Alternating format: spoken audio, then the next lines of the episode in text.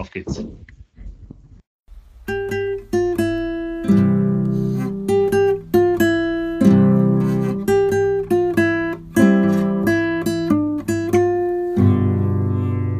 Es begrüßen euch sehr herzlich zur 71. Ausgabe die vier Boys vom Aus dem Exil Podcast und das heißt im Genauen der Jan in München. Die vier Boys aus dem Exil.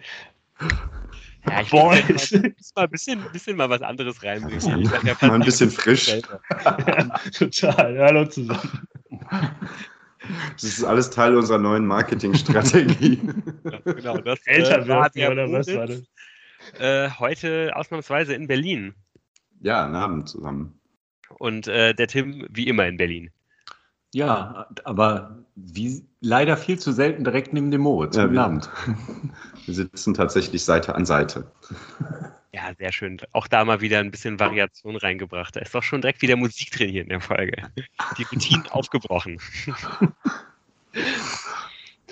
Moritz, möchtest du auch noch weitere Routinen aufbrechen, nämlich am ah, Wochenende? Ja, weitere Routinen aufbrechen gerne. Ähm, ich würde, bevor wir jetzt äh, über die Fortuna im Konkreten sprechen, äh, etwas im weiteren Sinne auch über den Fußball sprechen.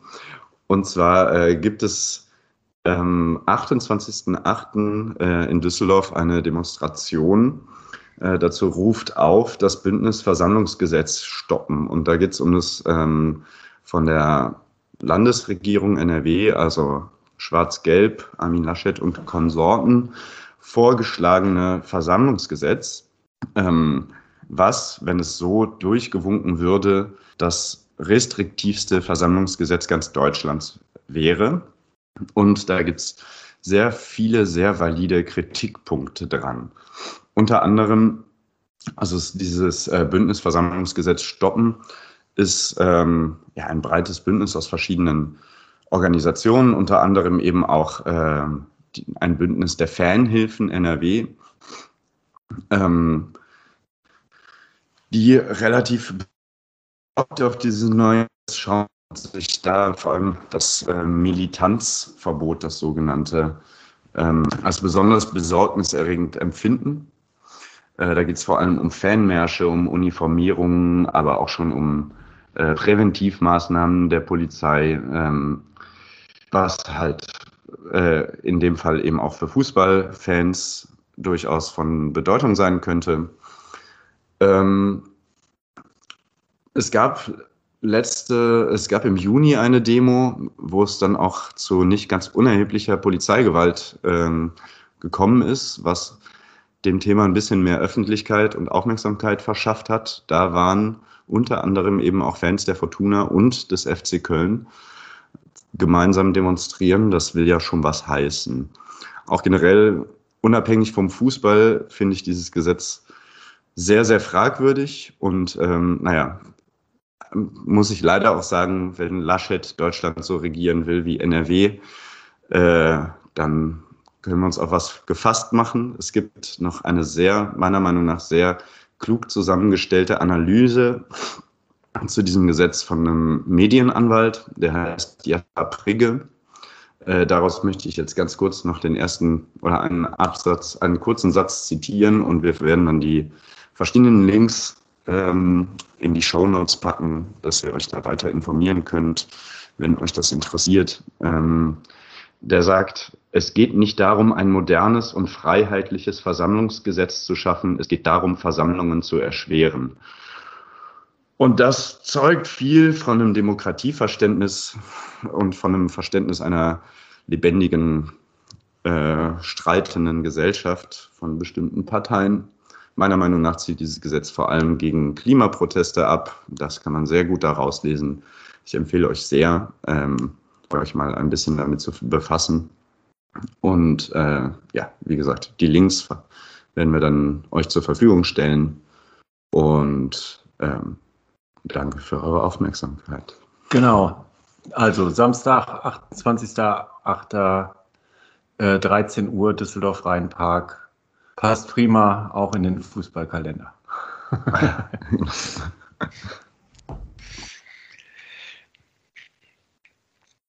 ja, ähm, Genau, weil an dem Abend wird Fortuna, wie ihr sicherlich alle wisst, gegen Schalke 04 spielen. Ähm, darauf wollen wir jetzt aber natürlich nicht, äh, nicht sofort schauen, darauf werden wir später in der Folge noch schauen, sondern äh, wir gucken zuerst äh, auf das Spiel vom, vom, vom vergangenen Wochenende, auf das 2 zu 2 gegen Holstein Kiel. Ähm, ja, ein Spiel, das ähm, genau wie das erste Heimspiel der Fortuna ja auch schon wieder einige Geschichten äh, bereitgehalten hat. Äh, es hat auf jeden Fall unterhalten. Es war auf jeden Fall nicht langweilig. Und ähm, ihr habt ja das Spiel denn überhaupt alle sehen können. Ich glaube, Moritz, du nicht, richtig? Nee, ich habe es äh, gar nicht gesehen und nur eine Zusammenfassung. Ich werde mich also ein bisschen zurückhalten mit Analysen und vielleicht die ein oder andere kritische Frage zwischendurch noch stellen.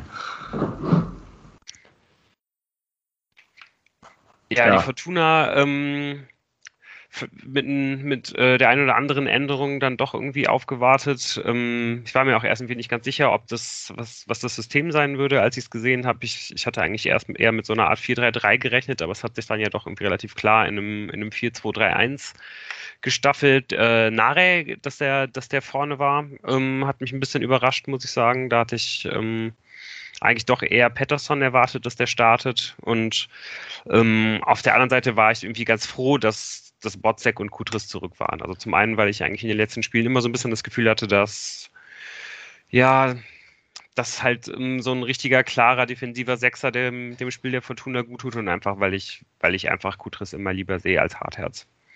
Ähm, was waren so eure Gedanken dazu? Also über dieses 4-2-3-1 können wir ja mal streiten bin mir da nicht so sicher, ob das ein 4-2-3-1 war. Und das Problem ist, dass einige Probleme dieser ersten Halbzeit vielleicht auch daraus resultieren, ob das die Mannschaft auch nicht so gewusst hat, ob es ein 4-2-3-1 oder ein 4-3-3 ist.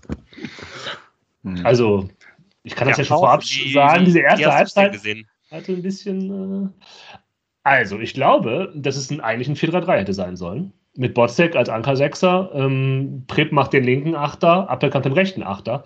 Nur hat Prip den linken Achter, Prip nicht den linken Achter gegeben, weswegen die gesamte linke Seite da rumhing. Und deshalb ist ja nichts so passiert, weil das weist auch so ein bisschen, dass es halt ein 4-3-3 hätte sein sollen. Darauf verweist auch so ein bisschen die Position von Schinter Appelkamp, der nämlich nicht zentral gespielt hat, sondern sehr stark auf der rechten Seite eingesetzt war. Und offensiv hat das dann da deswegen auch etwas besser gepasst, weil nämlich Schinter Appelkamp die Rolle besser ausgefüllt hat auf der 8 als Edgar Pripp. Ja, ich glaube, ganz sicher konnte man erkennen, äh, dass Edgar Pripp nicht so richtig wusste, wo seine Position auf dem Platz sein sollte in der ersten Halbzeit. Und deshalb äh, würde ich Jan da auch beipflichten. Also ähm, ob das, das waren einfach keine Stellungsfehler äh, mehr. Das war einfach, ähm, ich weiß nicht so genau, ähm, wo ich hier spielen soll. So, ähm, schwierig. Ich ja, ich frage mich halt, ob das halt Anweisung war. Das sind ja so Sachen, die man den Trainer fragen muss. Und vielleicht sieht man es auch, wenn gewisse Spieler nicht mehr spielen am äh, Samstag. Ähm, vielleicht liegt es auch daran, aber es kann auch sein, dass Prit eine Delku im Spielaufbau helfen wollte, weil er hat sich ja schon sehr tief fallen lassen. Ja. Da irgendwie, ja, tatsächlich die Botzek-Rolle übernommen, so ein bisschen, wo ich dachte, hm, das sollte eigentlich der machen. Botzek war dann, war deswegen oder aufgrund der, der mangelnden Kommunikation da im Mittelfeld auch so ein bisschen in der Luft hängend. Und vor allem in der Luft hängend war die ganze linke Seite. Also Narei und Kutris waren immer auf sich gestellt. Die hatten immer nur eine andere Passoption, nämlich den jeweils anderen Linksspieler. Also Kutris konnte auf Narei passen und Narei konnte auf Kutris passen, wenn nicht mal Klaus dann auf der linken Seite gespielt hat. Ansonsten mussten die ins 1-1 gehen, haben halt regelmäßig dieses 1-1 dann verloren. Und auf der rechten Seite hat das viel besser geklappt, eben weil da Appelkamp, ich wiederhole mich, äh, einfach besser eingebunden war und es mehr Passoptionen gab für die Außenspieler. Und das ist schon ein deutlicher Fehler, würde ich jetzt mal sagen. Von also, oder von Prius? Ich sag mal, äh, vor allem ich weiß nicht. Dass man ihn nicht korrigiert. Also ich meine, man hat ja noch von außen Einfluss irgendwie auf das Spiel und den habe ich jetzt also, also vermisst so ein bisschen. Ja, ich denke also, auch, dass ähm, Ja, es ist ja, glaube ich, auch im, im, Normalfall eher so, dass wenn da in der, in der Kabine vor dem Spiel gesprochen wird, dass da wahrscheinlich auch nicht so unbedingt gesagt wird, wir spielen 4-2-3-1 oder wir spielen 4-3-3, sondern dass da schon noch viel, viel genauer eben auf Sachen eingegangen wird und auf Rollen, dass da wahrscheinlich eher so eine Art von Staffelung halt stattfinden sollte. Ne? Genau wie, wie Jan das eben auch schon so ein bisschen, glaube ich, angedeutet hat. Ne? Also wie Bossek vielleicht ein bisschen zurück, Prip etwas links weiter davor, Appelkamp äh, etwas rechts versetzt, wieder weiter davor so. Aber ähm, ja, wie ihr schon gesagt habt, es hat einfach überhaupt nicht funktioniert. Aber es hat eben auch, ähm, ja, eben auch in beide Richtungen nicht funktioniert. Also irgendwie sowohl äh, in der Vorwärtsbewegung als auch in der Rückwärtsbewegung. Und ich glaube, wenn wir äh, dann jetzt direkt mal hier mit der 5 Minute anfangen und dem 0 zu 1, ist das ja wirklich auch einfach äh, absolut symptomatisch dafür. Es gibt halt erst irgendwie diesen Katastrophenfehlpass von Edgar Pripp, äh, der erstmal dafür sorgt, dass, dass Fortuna den Ball irgendwie überhaupt verliert. Dann ähm, ja, wird äh, ziemlich gut verlagert, finde ich, äh, von, von Kiel mit so einem langen Flugball äh, aus der eigenen Hälfte oder, oder von der Mittellinie halt auf die, auf die linke Abwehrseite. Zimmermann verschätzt sich da so kurz ein bisschen, ähm, wie er genau irgendwie ähm, da verteidigen soll, lässt den Ball dann irgendwie passieren und steht dann halt nicht so gut, während halt Jojo Vonnenberg von hinten angesprintet kommt und die beste Flanke schlägt, die er je in dieser Arena geschlagen hat. Wirklich perfekt, Direktabnahme. Und dann, ja, in der Mitte steht Mühling komplett blank und köpft den halt wirklich auch sehr, sehr sehenswert in den Knick. Aber ja, das, das ist Rückraum, ja. Äh, ja, ich glaube, man kann so ein bisschen drüber streiten, wer, was da genau passiert. Also ähm, Mühling ist eigentlich eher so ein bisschen bei Klaus, der ähm, halt die äh, die linke Flanke bei der, bei der Fortuna so ein bisschen deckt, aber ähm, der muss dann halt, als Mühling dann eher nach innen geht, auch schon auch noch weiter so ein bisschen diesen, diesen Raum halt irgendwie abdecken und eigentlich muss er dann da an Prip übergeben, der bleibt aber einfach komplett stehen, so der, der beteiligt sich überhaupt nicht an diesem Spielzug und irgendwie, ich finde dann auch, als, als der Ball dann halt irgendwie reingeht, so selbst da läuft der nicht mal irgendwie richtig nach hinten oder sprintet mal durch oder man hat das Gefühl, er checkt irgendwie Kacke, das wäre eigentlich mein Mann gewesen, sondern da ist irgendwie gar nichts. Das liegt aber auch daran, dass halt zwischen Nedelko und Clara die Aufteilung nicht ideal ist. Also ich würde nicht sagen, dass es der Fehler der beiden ist, aber man hat halt gesehen, dass es zwischen den beiden auch nicht passte, weil Nedelko mit dem Mann mitgegangen ist und Clara überhaupt gar nichts zu decken hatte und beide dann quasi auf einer, in der Vertikalen auf einer Höhe standen auf einmal und äh, Mühling, der hätte sich ja noch die Schuhe zubinden können, bevor er den Kopf da in, äh, Kopfball in den Winkel reinmacht. Sehr bitter um das mal ganz vorsichtig genau, zu sagen. Genau, das war eigentlich aus der Wiederholung, wäre das so meine Frage gewesen, weil ich habe ja dann auch euren Chat irgendwie ein bisschen gelesen und das war ja anscheinend alles keine besonders fantastische erste Halbzeit. Aber wie, wie kommt das zustande, dass da so eine Riesenlücke ist zwischen der Verteidigung und dem Mittelfeld? So, war Fortuna so weit aufgerückt? Das kam, konnte man nicht in der Konnte man in der äh, Wiederholung nicht sehen.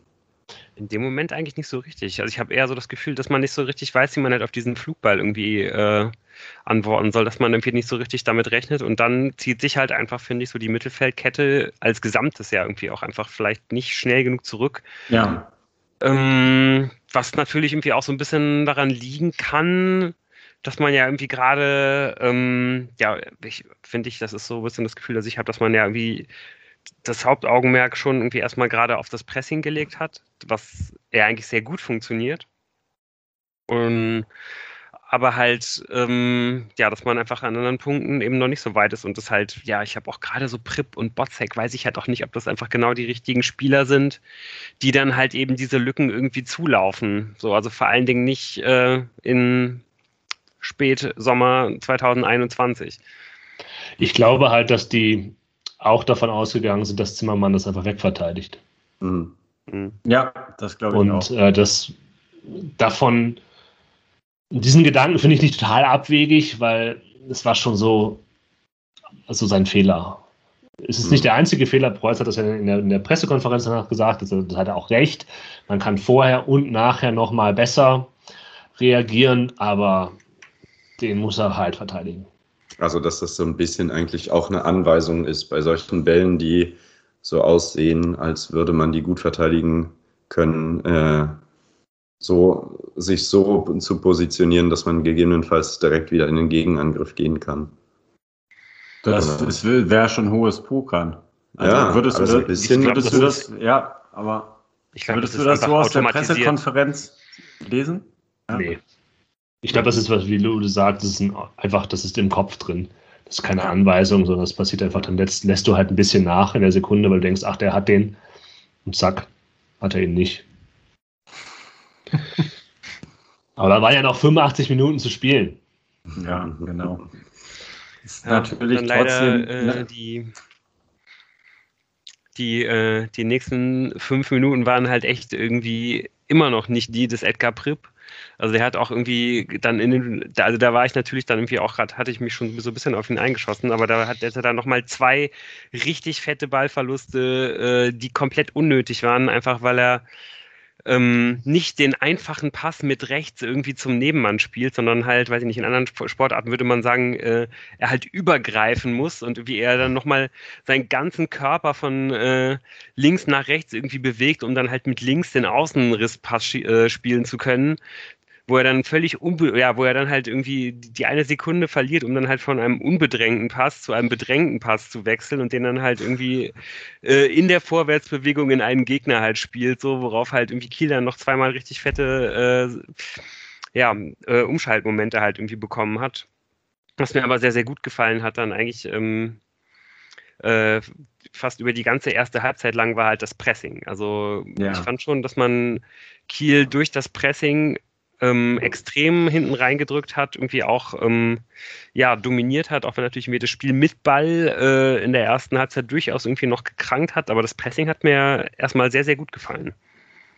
Ja, das Problem, was ich halt sehe, ist, es ist immer ein sehr risikoreiches Spiel und äh, in dem Moment, in dem Kiel dann äh, mal zu ausgespielten Umschaltmomenten gekommen ist, hat es auch immer gebrannt. Also ich meine, man muss halt einfach da mal sehen, was äh, im Verhältnis zum, zum Ballbesitz ähm, an, an großen Chancen in der ersten Halbzeit rausgekommen ist. Also ähm, man hätte ja auch durchaus relativ schnell 2 zu 0 zurückliegen können und dann weiß ich nicht so genau, ob man ähm, nach dem Saisonstart momentan, wo halt dann das Rattern im Kopf anfängt, äh, aus diesem Spiel überhaupt den Punkt noch mitnimmt. Ja, das war auch so. Es gab so mehrere Punkte, weshalb mich diese erste Halbzeit so ein, ja, fast schon wütend zurückgelassen hat. Das ist eine sehr starke Emotion, aber ich war wirklich angepisst. ähm, es war erstens halt das, was schon, was ich schon gesagt habe und ausgeführt habe, diese Fragen, was macht Edgar Pripp da, wie ist da überhaupt spielen, was für ein System wollen die spielen, was passiert da auf der linken Seite. Dann habt, hast du recht, Lou, oder ihr beide habt recht, wenn ihr sagt, dass halt klar man mit einem starken Pressing Kiel in der eigenen Hälfte gehalten hat, ja, aber toll, das bringt dir halt nichts, ja, wenn du halt genau. dann den Ball hast. ja. Und ich habe mir halt irgendwann gedacht, wenn ich noch eine verschissene Flanke sehe mit einer abgefickten Strafraumbesetzung, dann geht hier irgendwas kaputt. Ja, ähm, also ist jetzt auch sehr viel Geschimpfe und vielleicht auch ne, angesichts des Zeitpunkts in der Saison übertrieben. Aber wir haben es uns vorher schon angeguckt. In der Flankenstatistik der Bundesliga führt die Fortuna relativ knapp mit 91 zu 50, glaube ich, vor Platz 2. Und von diesen 91 Flanken, von diesen 91 Flanken kamen 45 aus diesem Spiel. Nein. Äh, doch. Ja. Doch, doch. 45 Flanken. Und das macht mich schon fertig. Also das war echt hart. Deshalb war ich halt. Es, es war, es hat überhaupt nicht gepasst. Es hat überhaupt nichts gepasst in, äh, offensiv mit dem Ball. Und ich finde symptomatisch dafür so eine Situation, wo Appelkamp super schnell reagiert, den Ball wirft, Klaus zieht in den 16er ja. und flankt dann nicht. Das ist ja gut. Das ja. wollen wir ja sehen. Nicht eine Flanke, sondern spielt den Ball genauso, wie er ihn spielen muss, flach nach hinten und da ist niemand. Ja, das aber das ist doch genau das, was, aus. Das war, aber was heißt, genau, das wollte ich jetzt nämlich fragen, weil das haben wir im, im haben wir ja jetzt schon häufiger besprochen, dass Strafraumbesetzung mit Quantität äh, ja immer noch nicht heißt, dass da die Räume gut abgedeckt sind, beziehungsweise die Strafra der Strafraum irgendwie quasi schlau besetzt ist. War das jetzt wieder so oder waren jetzt weniger Leute im Strafraum? Ich, ich sag dazu, Beides. hast, hast halt so Botka da gestanden. Ja, ja. es ja. fehlt einfach so Bodka im Rückraum. Ja. Auch jetzt noch. Auch wenn er ja dann wirklich nicht derjenige ist, der da den allerbesten Abschluss hat, aber er hätte halt einfach genau da gestanden. Der hätte auf jeden Fall nicht diese ganzen Lücken gelassen, die da irgendwie ansonsten gelassen wurden. Also ich glaube, ich hatte einfach das Gefühl, es war einfach insgesamt irgendwie ein, ein, äh, ja, ein systemisches Problem irgendwie. Es war, man hatte einfach das Gefühl, im, im Düsseldorfer äh, Mittelfeld hat es irgendwie nicht gepasst, so äh, wenn, wenn man dann irgendwie den Ball erstmal gehabt hat. Ansonsten ähm, ja, hat es halt irgendwie schon ganz gut gepasst. Auch, äh, auch, auch die zweite Pressinglinie hat halt funktioniert, mhm. wenn sie nicht irgendwie dann doch mal irgendwie überspielt wurde. Also es, es gab dann noch irgendwie diese eine Mega-Chance, ich glaube, die habt ihr jetzt eben auch schon so ein bisschen angesprochen, wo es halt wieder, also ich glaube irgendwie 38. Minute, wo es halt wieder Edgar Pripp ist, der halt wirklich komplett schläft, wo er dann auch wieder eigentlich durch seinen Raum einmal komplett durchmarschiert wird und er halt wieder keine richtigen Anstalten macht. Äh, wenigstens als dann irgendwie äh, nach, nach der Flanke, die es dann halt wieder dadurch gibt, jemand auch im, im ein, Kieler, der im, im, im, Strafraum komplett frei abschließen kann, dann halt irgendwie drüber schießt. Äh, wenigstens so in dem Augenblick, das hat man wieder das Gefühl, der checkt nicht mal, dass er diesen ganzen Raum halt verwaist gelassen hat. So, also da, äh, ja, das war dann der, der vorletzte Moment in dieser Halbzeit, wo ich mich unfassbar über ihn aufgeregt habe. Hm. Aber also insgesamt muss man sagen, dass ähm, ja diese gesamte Raumaufteilung im Mittelfeld nicht gepasst hat, aber dass man ja auch überlegen muss, ich habe es jetzt nicht äh, nachgeguckt, aber diese ganze äh, Dreierreihe im Mittelfeld, äh, Dreierreihe vorne, da wurde ja auch schon ziemlich viel rumgetauscht und ich ich sehe da tatsächlich momentan Preußer noch nach äh, ähm, auch seiner Startformation suchen so. Und ähm, hoffe mal, dass er die irgendwann finden wird und nicht sagen wird, ich muss ja immer auf den Gegner äh, reagieren und äh, wieder umstellen und umbauen. Und ähm, habe dann auch die Hoffnung, äh, dass dann bestimmte Dinge, die man ja schon sieht, die er ändert, also ähm, die Hoffnung ist nach wie vor da, äh, irgendwann auch ähm, einfach blind von den Spielern internalisiert werden, dass sie halt wissen, ah ja, ich laufe dahin, du läufst dahin und dann ist halt so ein Rückpass, wie, wie wir es gesagt haben vom Klaus, dann weiß halt ein Spieler genau, in dem Moment muss ich da sein. Also die Hoffnung habe ich schon noch. Klar, aber du hast vollkommen recht. Ich glaube, dass es so eine Suchbewegung ist, mhm.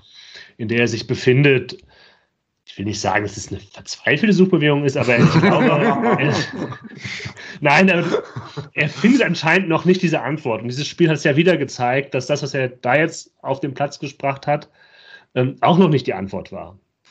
Also, ob das jetzt an Prip lag, ähm, weiß ich nicht, ja, ähm, oder an anderen aber Faktoren.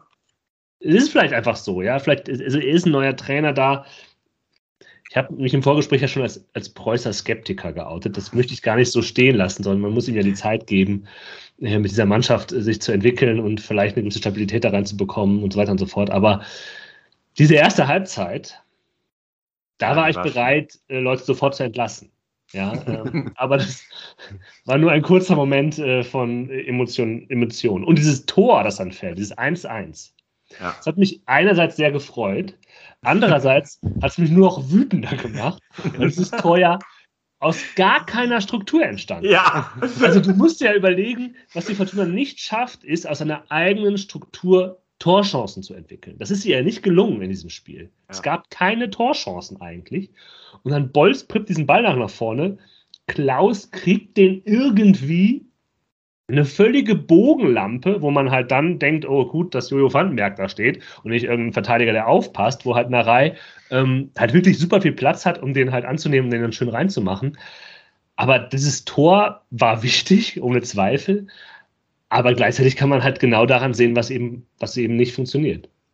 Mhm. Ja, das ist der absolut. Unterschied zwischen uns, Jan. Ich bin dann einfach nur erleichtert, dass man noch mit einem 1 zu 1 in die Pause geht und dich macht es noch wütender. Ja, eigentlich war ich ja auch erleichtert. Also es ist ja jetzt nicht so, dass, ich, dass, ich das, dass mich das nicht gefreut hätte, aber so, ich war ja auch schon im Rausch. Ich war ja schon, ich wollte mich auch bestätigt sehen. Ja, ich wollte ja schon sagen, ah ja, ne, ich hatte ja recht hier. Ja. Das, das, Tor hat mich ja bestätigt und das will ich doch eigentlich. Das andere will ich doch. Aber es war, es, es war schon mit anderen Tiefschlägen, die man so zu verarbeiten hatte nach der ganzen Euphorie äh, seit Juni, vielleicht die schwächste Halbzeit dieser Saison.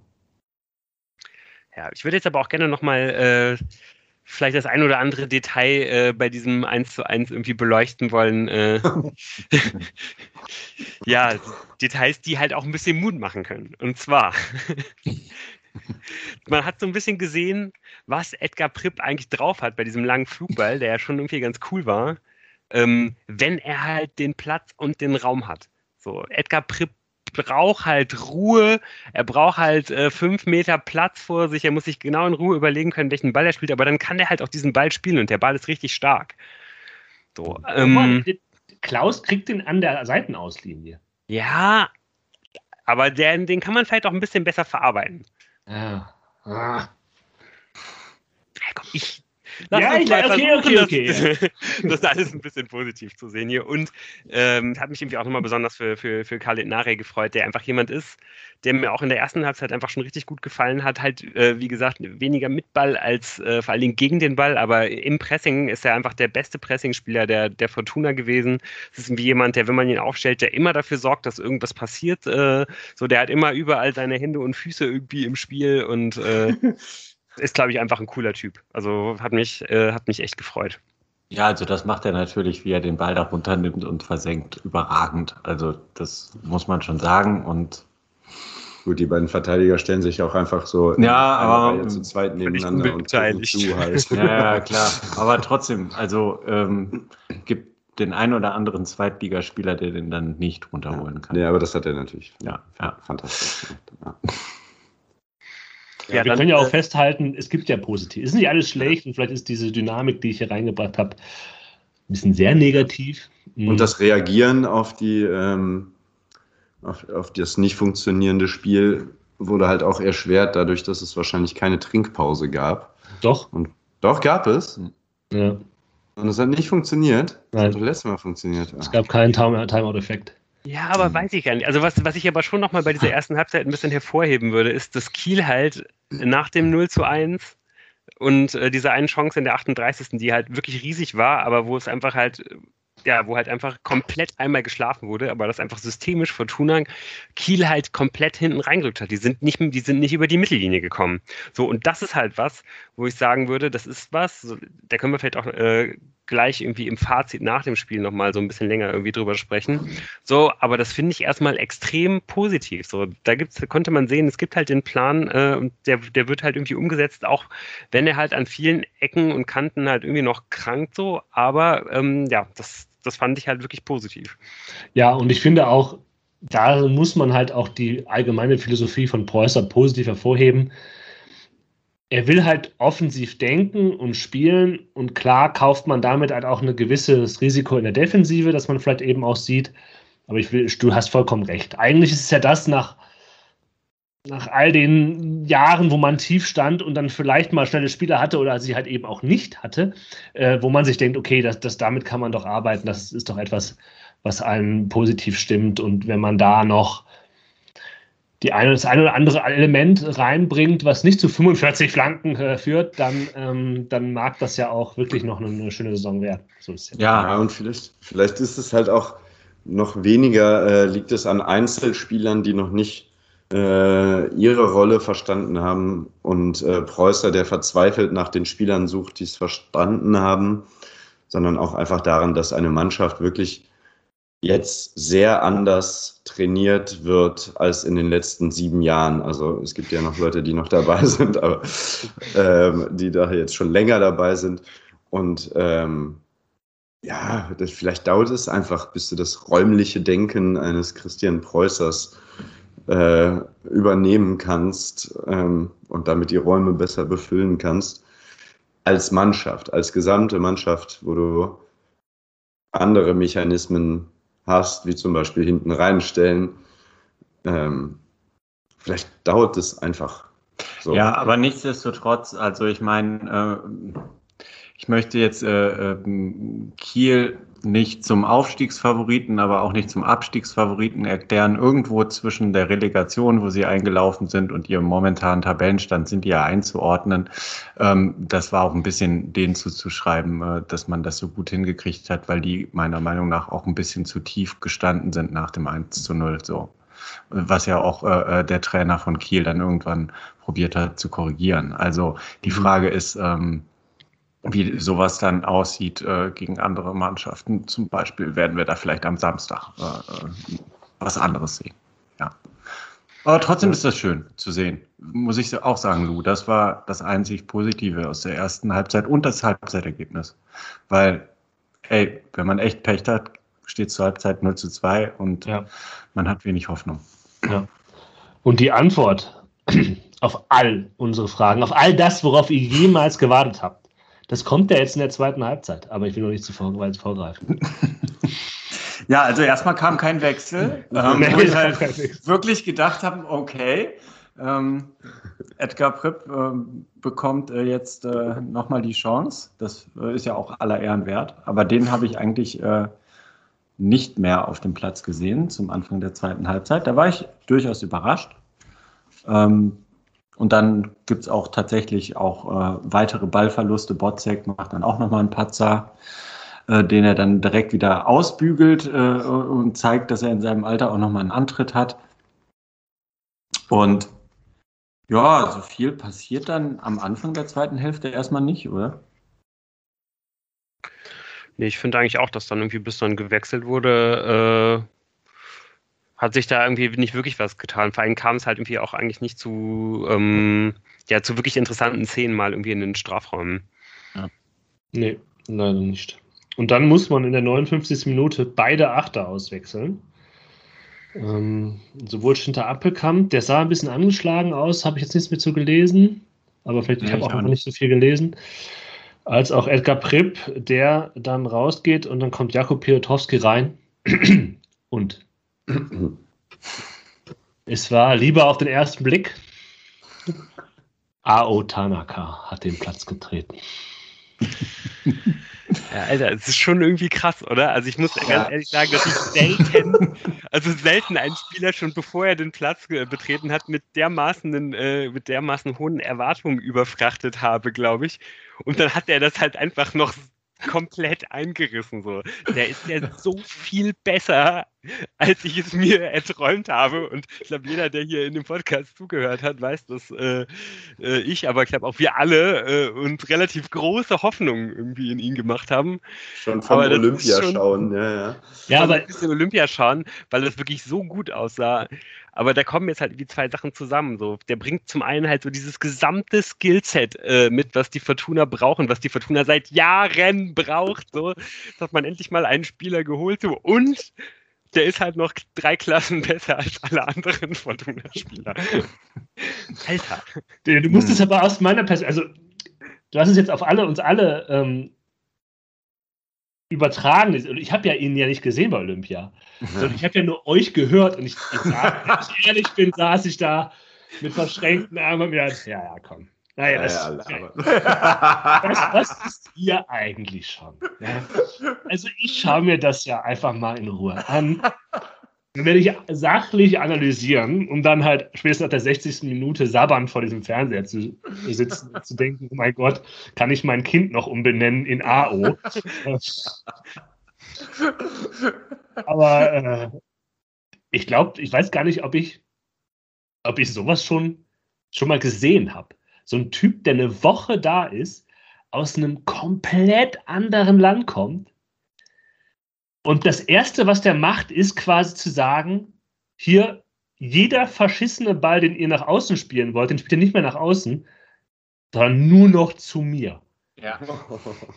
Und diese ganze Körpersprache war halt schon krass.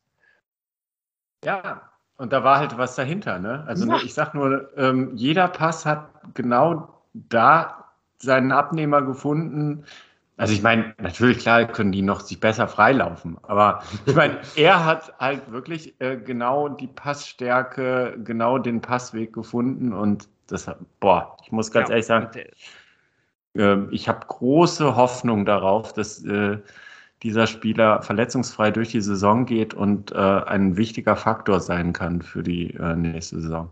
Er hat 35 Minuten gespielt, hat 31 Pässe äh, gespielt, als der zentrale Aufbauspieler gegen eine sehr, sehr tiefstehende Mannschaft. Und von diesen 31 Pässen sind 30 angekommen. Ja. Und der hat oft vor diesen Pässen halt einfach noch ein Dribbling gewonnen, ne? Ja. Also. oh Mann, ey. Oder halt diese, diese Seitenverlagerung gespielt von der Mittellinie halt äh, einmal diagonal über den Platz halt, äh, sodass der Ball halt irgendwo zwischen Eckfahne und Strafraum halt runterkam, wo ihn halt jemand verarbeiten konnte.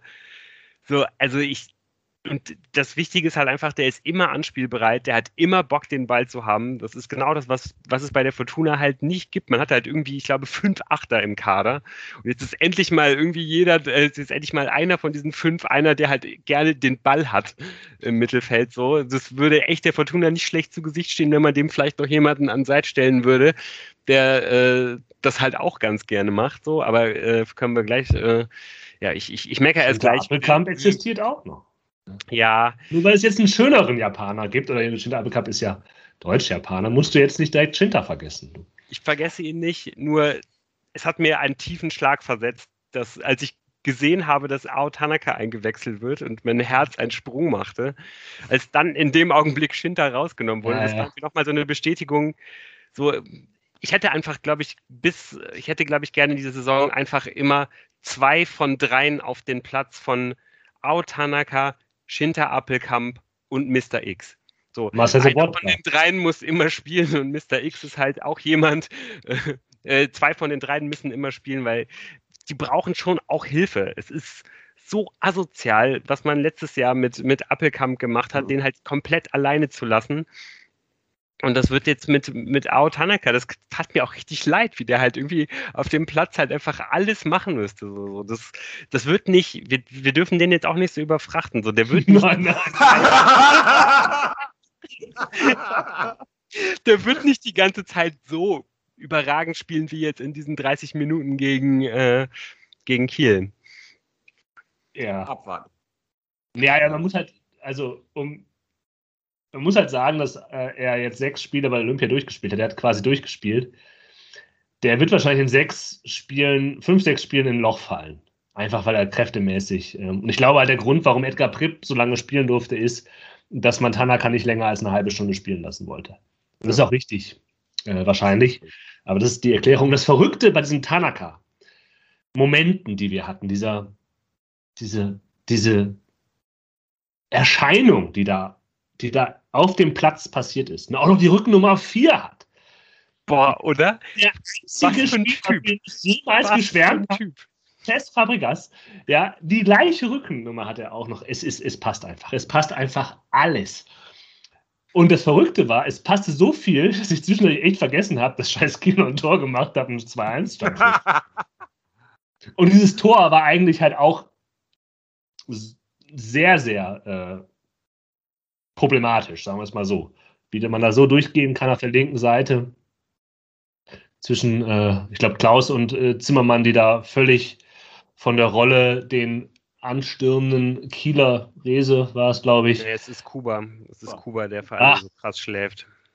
Ich hätte nur einen blonden Schopf gesehen. Es tut mir leid dann für Klaus.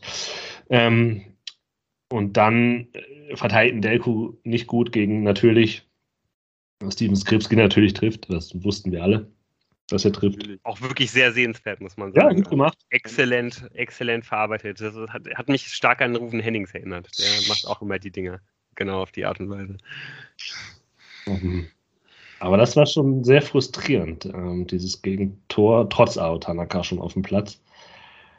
Weil es halt so einfach war.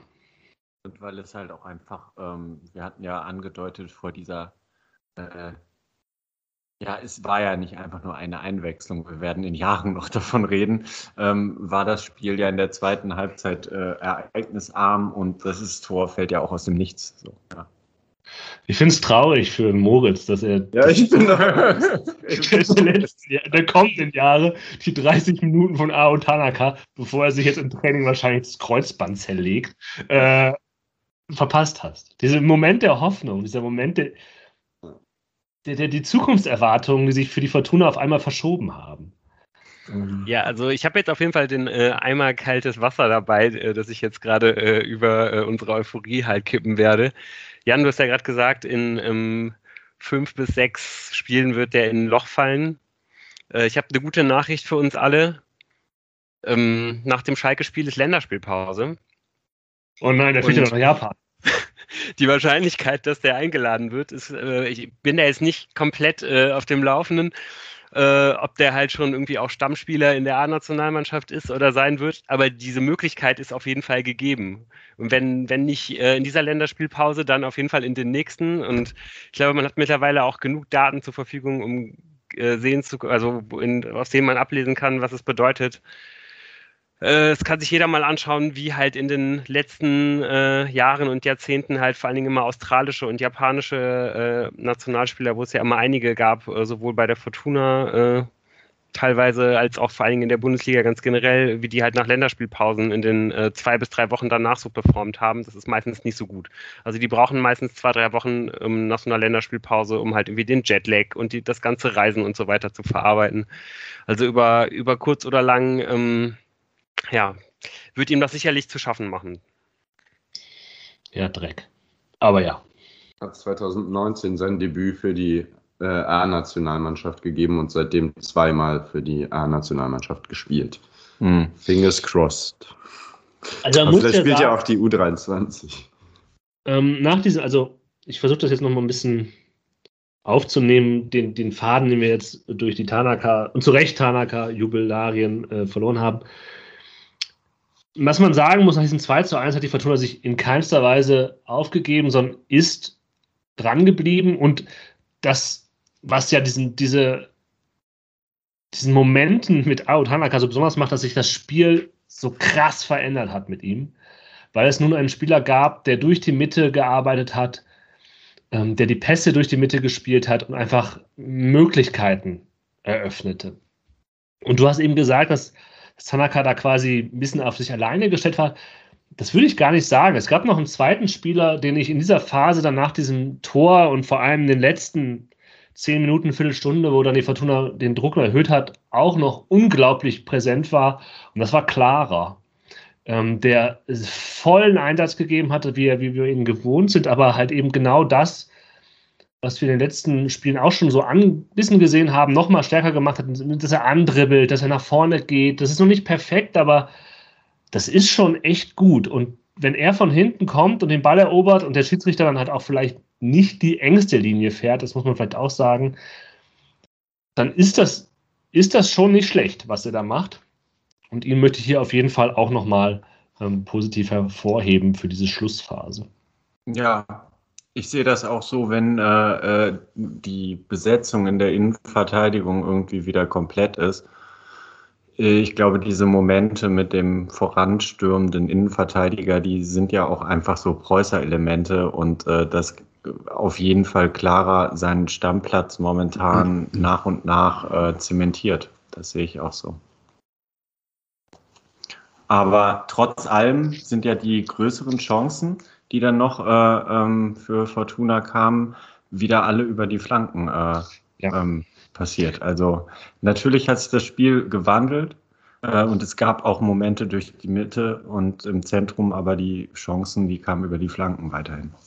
Und das finde ich ja auch nicht total schlimm. Du kannst ja nee, aus. Das, das, will, das will ich ja jetzt ja auch nicht. Chancen sind generell immer erstmal gut. Ja, aber der Gegner kann sich halt nicht nur darauf konzentrieren, außen dicht zu machen, sondern er muss nun auch damit rechnen, dass halt auch mal ein anderer Pass kommt als die Dinger, die man vorher schon verteidigt bekommen hat. Mhm. Und du kannst auch sagen, ja, es, es, macht ja auch was, wenn du bis zu einem gewissen Zeitpunkt durch die Mitte spielst und dann nochmal nach außen und dann wieder rein. Ja. Ja, äh, das ist ja auch in Ordnung. Und klar, man muss auch sagen, es war jetzt nicht so, dass hier eine hundertprozentige nach der anderen kam, aber ähm, es passierte was und die Fortuna hat eben, ist eben dran geblieben und das war, das war sehr positiv. Vielleicht eben aber doch, doch kein Zufall, dass dann das dass dann das Tor, das Feld eben nach einer Standardsituation gefallen ist und nicht aus dem Spiel heraus. Das aber, aber also äh, es waren jetzt nicht die 100-prozentigen, aber schon, es hätte auch schon deutlich früher das 2 zu 2 fallen können und dann hätte man das Spiel auch gewinnen können noch, sehe ich. Also ich meine, insgesamt fand ich es auch wieder bemerkenswert, ähm, wie dann äh, der Funken vom Platz äh, aufs äh, die Tribüne und wieder zurückgesprungen ist. Also die Stimmung fand ich in der zweiten Halbzeit auch sehr gut. Ähm, und von daher, ja, hat es wieder sehr lange gedauert. Bis man dann äh, so ähnlich wie im Spiel gegen äh, Bremen äh, dieses 2 zu 2, ich will jetzt gar nicht sagen, erzwungen hat, weil das würde dem Spiel dann doch nicht gerecht, aber doch das insgesamt verdiente 2 zu 2 dann noch gemacht hat. Ähm, tatsächlich nach einer Ecke, dann von Ao Tanaka. ähm, allerdings mit äh, gütiger äh, Mithilfe, da eine Kopfballabwehr, ich weiß gar nicht, welcher Innenverteidiger oder Verteidiger von Kiel da Pettersson den genau auf den Fuß serviert. Und äh, ja, ist auch schön, ähm, dass ein Spieler, der dann in der Schlussoffensive gebracht wurde, auch dann äh, noch wieder funktioniert. Ne? Da sind ja in der 81. nochmal drei. Also war schon wieder die Brechstangentaktik von, ähm, äh, die ich eigentlich in den nächsten Wochen äh, von Preußern nicht mehr sehen will, weil man mal vielleicht in Führung liegt äh, in der 81. Minute. Aber also das war ja wieder alles oder nichts, was man am Ende spielen musste. Und zum Glück ist dieses Mal dann am Ende auch ein Punkt noch bei rausgesprungen. Ähm, auch wenn es knapp war. Denn kurz danach hätte man halt auch noch wieder das 2 zu 3 genau wie gegen Bremen fangen können. Ja, ich meine, das stimmt, die diversen Botsec-Kopfbälle habe ich, äh, ja, genau. Habe ich äh, nicht erwähnt. Man muss bei der, bei der Ecke ja auch sagen, dass Clara das stört. Und man muss auch sagen, es fehlt halt ein, ein Hoffmann. Ja. Es fehlt halt noch so ein zweiter also neben, äh, außer Clara fällt mir keiner ein, den ich jetzt auf jeden Fall vorne bei einem Standard als, als, als Waffe sehe. Also früher, es war halt Kreins und dann so waren halt dann ja, noch genau. da, vor allem wenn Kreins Außenverteidiger gespielt hat. Ähm, das, das spielt eine Rolle. Man kann ja auch sagen, bei diesem, bei dieser Ecke von äh, Ao Tanaka, äh, hat nicht nur in Düsseldorf wieder drauf geguckt oder in Deutschland, sondern anscheinend hat auch Japan auf auf diesen Moment gewartet nur. Äh, wir haben ja einen, einen Tweet gesehen, den, sicherlich viele, die, die in der Fortuna-Teil unterwegs äh, sind, äh, eine, eine unserer äh, wunderbaren Hörerinnen hat, hat nochmal darauf hingewiesen. Sie hat ein, ein Video gemacht, das eben diese Ecke zeigt und es gab sehr viele Likes und sehr viele Retweets äh, und der Großteil davon aus Japan. das ist ganz, ganz fantastisch, muss man sagen, äh, äh wie die äh, darauf schauen, die äh, Zuschauer und Fans. Also ja, liebe Hörerinnen und Hörer, wenn ihr irgendwie äh, an äh, Statistiken zum Trikotverkauf von Fortuna-Trikots in Japan kommt, äh, das würde uns sehr interessieren, wie das in dieser Woche aussieht. Ja, oder wie das in den nächsten erst aussehen wird. In den also, nächsten meine, Jahren. Ja, ja. Nur hoffen, dass es noch ein bisschen weitergeht. Ja, ich glaube, Märchen. damit das weitergeht, dann muss aber Fortuna auf jeden Fall aufsteigen nächste Saison. Und gerade deswegen sollte man halt noch Mr. X bis Mittelfeld holen und Luca Kreinzeit, aber das wissen wir sowieso alle. Ja, ähm, ja aber man muss auch, ich finde, man kann wirklich auch noch mal ganz kurz diese Ecke würdigen.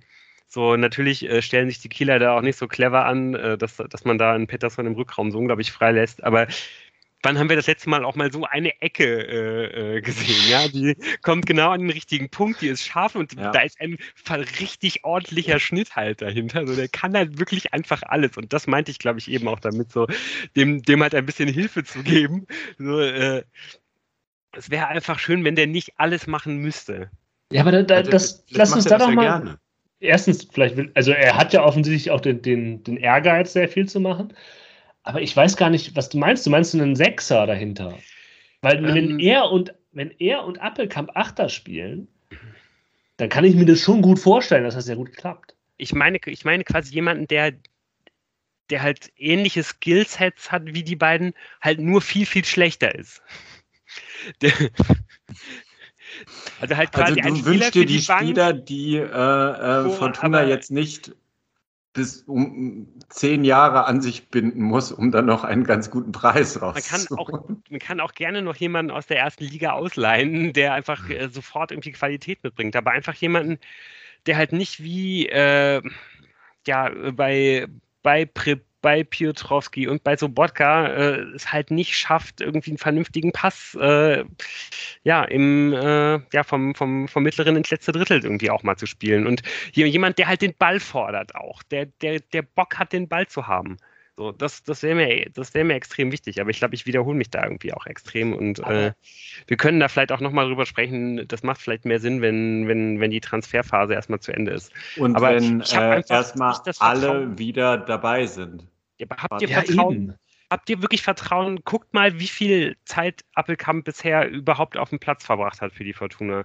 So habt ihr Vertrauen, dass der diese Saison, sagen wir mal, noch 25 Spiele von Anfang an macht?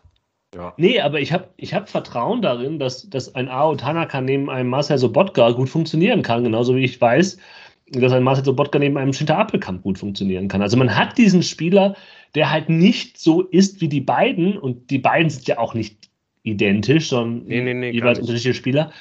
Aber ich kann mir das schon vorstellen, dass das funktioniert. Meine Rede ist ja immer, dass man halt neben Botzek halt noch so einen klassischen Sechser braucht, weil das ist, den hat man nicht. Ja. So, das ist, da, da würde ich ja eher mit dir mitgehen. Aber ich glaube, einen, einen, noch einen weiteren Achter braucht man, macht man, das passiert ja auch nicht. Du kannst ja nicht 32 Achter da rumlaufen. Nee, haben. ich wünsche mir ja, dass man vielleicht noch äh, einen von Prip oder Piotrowski halt abgibt. Ich weiß, dass das nicht passieren wird. So, aber ich finde, dass, ja, die halten einfach auch Fortuna extrem zurück und eben auch die Entwicklung der Fortuna extrem verrück- äh, zurück. Dadurch, dass wenn man immer, immer, wenn man die reinbringt, wird ja im Grunde genommen der ganze Fortschritt, den man halt irgendwie macht und der Weg, den man geht, wird dann halt quasi für diese Zeit irgendwie wieder zurückgehalten. Das Mit, mit, ist mit auf links Finde ich halt sehr übertrieben. Also ich finde gerade Ja. Edgar Pripp hat die der ersten Spieler halt schon irgendwie eine gute Leistung immer gebracht und eine solide Leistung. Und gemessen an den äh, äh, Leistungen der letzten Saison war das immer noch schwach, was ein Kuba Piotrowski bisher gezeigt hat und angeboten hat, aber schon mit einer graduellen Aufwärtstendenz, ganz graduell. Was hat denn David Kowalski? Ja, der Ja, ist reingekommen. Nächstes Thema. ja, ja, also das ist doch die perfekte Überleitung äh, eigentlich für das nächste Spiel auf Schalke. Also da hat er gewisse gute Erinnerungen dran, aber ich glaube, auch diese Erinnerungen werden ihm nicht zu einem Sp- Platz in der Startelf verhelfen. Nee, vermutlich nicht. Äh, aber gut, das werden wir letztendlich dann äh, erst am nächsten Samstag um 20.30 Uhr äh, sehen können. Ja, äh, es geht in ähm, einem extrem äh, ja, von uns allen antizipierten Spiel äh, gegen den FC Schalke 04. Das äh, Team von äh, Dimitrios Gramotzes hat jetzt ähm, ja in den ersten vier Spielen zumindest mal den komplett freien Fall, ähm, in dem man sich eigentlich seit Beginn der Corona-Zeit befindet, so ein bisschen aufhalten können. Steht aber genau wie die Fortuna ähm, jetzt auch mit vier Punkten aus vier Partien da und ähm, ja, ist jetzt auch eher so durchwachsen gestartet. Ähm, ja, was vor allen Dingen, glaube ich, jetzt das äh, letzte Wochenende gezeigt hat. Da hat man mit 4 zu 1 äh, gegen die neue Zweitliga-Supermacht äh, Jan Regensburg verloren. Und ähm, der hat sich da vor allen Dingen im, im Spielaufbau und bei Standards ähm, ja extrem äh, ja dumm teilweise auch wirklich an, angestellt. Und das ist ja eigentlich auch was, was, was der Fortuna ein bisschen Mut machen könnte, finde ich, weil ähm, wie wir eben schon angesprochen haben, die Fortuna macht ja im Augenblick ähm, ja eher weniger Tore halt quasi irgendwie aus einer Spielidee heraus. Ähm, aber bei, bei Standards irgendwie ist sie dann ja doch immer mal wieder irgendwie gefährlich gewesen. Und wenn das Schalker Aufbauspiel jetzt irgendwie auch weiter so, so kranken sollte, dann könnte da auf jeden Fall Fortuna mit dem Pressing, was ja irgendwie ganz gut funktioniert hat, da ja auf jeden Fall für einigen Stress sorgen und vielleicht ja auch die ein oder andere gute Situation irgendwie ähm, hinaufbeschwören. Aber ja, ob sich das dann letztendlich auch so darstellen wird, sehen wir dann am Samstag. Ganz interessant ist bei Schalke, ähm, ja, dass sie auf jeden Fall in, in einem riesen Umbruch stecken. Ich glaube, erst äh, jetzt heute und gestern sind irgendwie nochmal zwei weitere Großverdiener irgendwie von der von der Gehaltsliste irgendwie genommen worden und es müssen, glaube ich, irgendwie immer noch mehr gehen. Die haben immer noch Leute im Kader, die sie gar nicht einsetzen, die aber hohe Millionenbeträge bekommen, die noch ähm, ja jetzt in der letzten Woche noch abgegeben werden müssen. Man hat so ein bisschen versucht, eine Art von äh, Gerüst ähm, zu halten von jungen Leuten ähm, aus der eigenen Akademie, aus der knappen Schmiede, die auch schon sehr, sehr viel Spielzeit in der letzten Saison bekommen haben. Ähm, aber klar, das sind natürlich nicht die Leute, auf die man ähm, ja irgendwie komplett verstärkt setzen wird, sondern man hat sehr, sehr viele Neuzugänge geholt. Also der Umbruch ist ähm, ja vielleicht sogar noch etwas größer als der von, von Fortuna ähm, nach dem Erstliga-Abstieg vor einem Jahr. Ähm, was Schalke aber nicht davon abgehalten hat, sich mit absoluten Zweitliga-Top-Spielern ähm, zu verstärken, mit Spielern, die vielleicht jeweils ähm, ähm, ja, der beste Spieler auf der jeweiligen Position in der Liga äh, sind, irgendwie Mittelsturm, Terodde, dann hat man Salazar geholt, der letztes Jahr bei Pauli war, den hat man jetzt von Frankfurt geholt für die Zehn. Man hat ähm, ja vielleicht einen der besten Ankersechser der, der Liga mit Viktor Palsson von Darmstadt losgeeist. Man hat einen Marius Bülter von Union Berlin geholt. Also das sind schon alles extrem klangvolle Namen für die zweite Liga. Und ähm, ja, die haben auch teilweise. ist wirklich besonders klangvoll. Ja, ich glaube, der ist, der ist schon echt ein guter. Ja. Das ist ein schöner Name. ja, der hat jetzt vielleicht nicht ganz so viel Flair wie äh, ein äh, Rodrigo Salazar, aber. Ähm, Oder Autanaka. Aber trotzdem ist es, glaube ich, schon äh, ein relativ guter, äh, guter Zweitligastürmer. Nämlich in einer Liga mit Prömel. Ja, aber ich finde, die passen doch prima in den Potten. So Bülter, der, der Bülter hat da am Wochenende ja, wieder gut ich, mal locht. Ich bin gerade ziemlich fassungslos, wie er die Tore jetzt hier schon vorab jinxt. Die Berliner Fraktion ist ein bisschen, ein bisschen zu locker, was die, die Gefahr angeht, äh, die aus, aus Gelsenkirchen für die Fortuna locker. Äh, äh die Gefahr, ist mir egal. Ja, ja. Ja, ich mache mir da auf jeden Fall überhaupt. Äh, Nito Rahman. Ich mache mir überhaupt, der ist nicht mehr da. Äh, ja, ich mache mir auf jeden Fall, äh, ja, ehrlich gesagt, nicht so ganz so große Sorgen, weil es Schalke eigentlich bisher noch überhaupt nicht geschafft hat, mal auch nur annähernd äh, irgendwie 90 ähm, ja, konsistente Minuten irgendwie auf dem Platz zu, zu bekommen, meistens irgendwie nicht mal eine ganze Halbzeit vernünftig gespielt hat. Es ist natürlich irgendwie immer mal wieder aufgeflammt und ich glaube, die Möglichkeit, dass ein Simon Terodde irgendwie auch mal ins Tor trifft, äh, ja, ja, damit muss man sich irgendwie schon so ein bisschen anfreunden. Aber ähm, ja, das, wofür eigentlich der Gramozis Fußball äh, steht, irgendwie eine hohe Spielkultur, viel Ballbesitz, gut hinten rausspielen. So, da man hat da schon bei, bei Schalke eigentlich die Spieler dafür.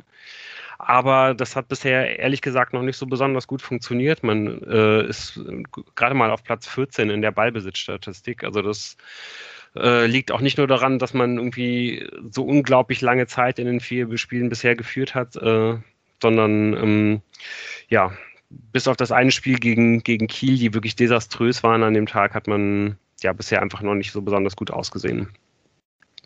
Ja, das, das System, mit dem so ein bisschen zu rechnen ist, das von Gramotzes präferierte System ist ein 3-1-4-2. Und ähm, ja, bin ich dann auch mal gespannt, ob die Fortuna dann wieder mit dieser Art von ähm, ja, 4-3-3 oder eben 4-2-3-1 irgendwie darauf reagieren wird. Ich würde würde eigentlich mal davon ausgehen. Aber ähm, ja, das würde eigentlich auch dafür sorgen, dadurch, dass es ja dann irgendwie wieder diese, diese klaren ähm, Schienenspieler jeweils gibt, dass die Fortuna vielleicht irgendwie auch nicht mehr so ganz so viel Platz auf den Außen hat ähm, und deswegen dann irgendwie auch nicht mehr so flankenlastig agieren kann, ja, aber wird man, wie gesagt, dann auch irgendwie alles am Samstag sehen können. Aufpassen muss man da auf jeden Fall eben, ja, im Sturm auf Tirode und Bülter. äh, ähm, ja, einer meiner absoluten Lieblingsspieler in der zweiten Liga sind, glaube ich, da Palsson und Salazar, die habe ich auch schon angesprochen. Ähm, in der Abwehr ähm, alter Bekannter ähm, in der Dreierreihe äh, Marcin Kaminski. Ähm, hat, den man auch noch ähm, ganz liebevolle Erinnerungen. Vor allem hat er eigentlich eine sehr, sehr gute Saison gespielt, als er hier bei der Fortuna war. Und auf wen man ähm, auch mal so ein bisschen achten kann, ist Malik Thion.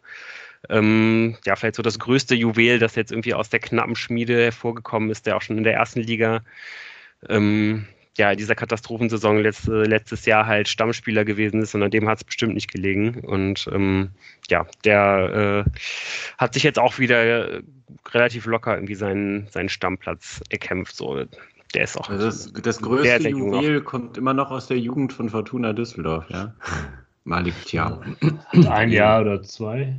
Äh, ich weiß nicht wie lange, aber ist dann irgendwie über Leverkusen. Hat definitiv eine Düsseldorfer Anstrich noch. Ja. Ist Düsseldorf, ja, geboren. Düsseldorf geboren. Ja, was erwartet ihr denn so generell von dem, äh, von dem Spiel am Samstag? Seid ihr, seid ihr ähnlich optimistisch wie ich? Ja, Mhm, irgendwie schon. Also, Bitte, Tim, möchtest du erst? Dann? ja, also erwarten echt schwierig. Ich, ähm, ich wünsche, ich wünsche heute nur. Ich erwarte nicht. Äh, ich, ich wünsche mir einige weitere Minuten ähm, in Führung. Das waren nämlich äh, äh, in dieser Saison gerade mal fü- 35 Minuten, die man geführt hat. Ungefähr. Ja. Das finde ich eine sehr schöne, schönen Wunsch. Den Ist auch ein bisschen bescheiden. Ja. ist, ist bescheiden und ich glaube aber auch nicht ganz dumm, weil gerade nach dem Spiel am Wochenende, wenn man dann in Gelsenkirchen, wo ja schon der ein oder andere Zuschauer dann da ist, vielleicht früh führt. Es hat Potenzial, mich noch auf andere Art und Weise zu unterhalten, äh, nämlich was die Reaktion der Zuschauer angeht. In jetzt. Aber ähm, ich glaube, das könnte helfen dann. Die Das ist jetzt so Stimmung geil, schon als hat nicht mehr so eine frühe Führung tut der Fortuna nicht schlecht. Äh, gute. Ähm, aber das, ich finde, ich schließe mich dem an und ich meine, wir haben ja, und das waren jetzt auch keine Hot Takes, die wir vor der Saison im Hinblick auf den Spielplan gesagt haben, dass es natürlich von den Namen her schon sehr anspruchsvoll ist, aber eben gerade die Absteiger aus der ersten Liga ihre Probleme haben werden. Und damit hatten wir auch recht. Leider hat man trotzdem gegen Bremen verloren. Und gegen Schalke sollte man schon gewinnen. So komisch das klingen mag, aber irgendwie hoffe ich doch auf einen Sieg und wäre, glaube ich, Stand jetzt äh, mit einem Unentschieden nur so bedingt zufrieden. Ja, ich glaube, äh, ganz im Allgemeinen ähm, wäre ich auch einfach erstmal sehr, sehr froh, wenn man mindestens mal ähm, ja, das gleiche gute Pressing ähm, wie gegen Kiel jetzt irgendwie sehen würde, wenn man irgendwie weiter das Gefühl hat, so da entsteht was, so dann bin ich halt auch weiter auf jeden Fall dazu bereit, ähm, ja, halt irgendwie so, so Ergebnisse wie gegen, wie gegen Kiel halt irgendwie ein bisschen leichter zu nehmen, weil irgendwie, ich glaube, wenn wir alle ganz ehrlich zu uns sind, kann man sich wahrscheinlich schon fast damit abfinden. Die Fortuna wird wahrscheinlich dieses Jahr eher nicht aufsteigen. Die Fortuna wird aber äh, wahrscheinlich auch nicht absteigen. Und dann geht es eigentlich nur darum, halt sich anzuschauen, ähm, ja, was, was entsteht hier? Kann hier jetzt wirklich irgendwie was entwickelt werden? Und ich meine, wir haben von Anfang an gesagt, Preußer wird Zeit brauchen. Man muss ihm Zeit geben. Und äh, ich glaube, das ähm, wollen wir dann eigentlich auch alle irgendwie ganz gerne machen. Aber das geht natürlich auch immer nur irgendwie, wenn, wenn dabei halt irgendwie dann die Ergebnisse kommen. Und deswegen, glaube ich, war auch einfach so dieses 2 zu 2, das man da gegen Kiel am Ende noch erzielt hat, einfach sehr, sehr wichtig. So um immer mal, weil es nochmal so das kleine bisschen mehr Ruhe irgendwie gebracht hat, jetzt so für diese Woche. Auf jeden Fall, dem stimme ich, dem stimme ich zu. Ich stimme dir nicht zu mit deiner Sache, mit deiner Aussage, dass die Fortuna nicht aufsteigen wird. Weil ich finde, wenn man sich diese ersten Spiele anschaut, dann ist die Lehre daraus, dass diese Liga sehr offen ist. Und dass, wenn die Fortuna sich unter Preußer stabilisiert und vielleicht eben die Sach Dinge passieren, von denen man sich das erhofft, dass halt diese Sachen klicken, dass man die defensive Stabilität insofern reinbekommt, dass ja auch Spieler zurückkommen oder vielleicht auch noch neue Spieler, äh, Luca Kreins, äh, dazugeholt werden, ähm, dann, dann kann das schon noch passieren. Äh, da möchte ich jetzt so früh hier keine Flinte ins Korn werfen und sondern eher darauf verweisen, dass die Fortuna nicht der einzige Verein ist, der vielleicht bisher unter den Punktemöglichkeiten geblieben ist. Ja, es war ja auch eigentlich Und, mehr ein ähm, strategisches Statement von mir. Äh, ich, ich bin ja durchaus jemand, der äh, sehr viel Vertrauen in Preußer hat und vor allem auch sehr viel Vertrauen in Preußer haben will. Und äh, deswegen versuche ich dann ja auch hier so ein bisschen Erwartungsmanagement äh, zu, zu betreiben. Und natürlich habe ich das auch durchaus im Hinterkopf, aber ja, will, äh, will ihm auch erstmal irgendwie diese, die, die, die Ruhe zum Arbeiten geben. Ja, aber wir waren ja jetzt gerade auch bei einer Runde Wünsch dir was für die nächste Woche. Und ich möchte noch ganz kurz damit schließen, dass ich mir für den Sonntag wünsche, da wird Herr Preußer keine Aktien drin haben. Da wird gelost für den DFB-Pokal und ich wünsche mir doch sehr, sehr doll äh, ein Zweitrunden-Match äh, in Babelsberg von der Fortuna. Das wäre mein Traum. Viertligist. Obacht. Wie sind denn im Augenblick so die äh, Potsdamer Inzidenzzahlen? Könntest du denn überhaupt sagen? Keine Sendung ohne Inzidenz, auch wenn man jetzt auf zwei Auswärtsspiele zugeht. ja, keine Ahnung. Wir werden sehen. Genau, ein, auf jeden Fall äh, ein, ein guter Gedanke, um ja, halt äh, sich den, äh, ja, das ganze Wochenende mit der Fortuna zu beschäftigen. Nicht nur den Samstag, sondern auch durchaus den Sonntag, wie es sich gehört. Ja. Und äh, genau. Und Montag könnt ihr dann auch sehr, sehr gerne äh, Montagabend spät wahrscheinlich wieder einschalten und uns beim Podcasten zuhören. Das, genau. Bis dahin, macht's gut und bis nächstes Mal. Macht's gut. Ciao, ciao. Tschö. Ciao, ciao.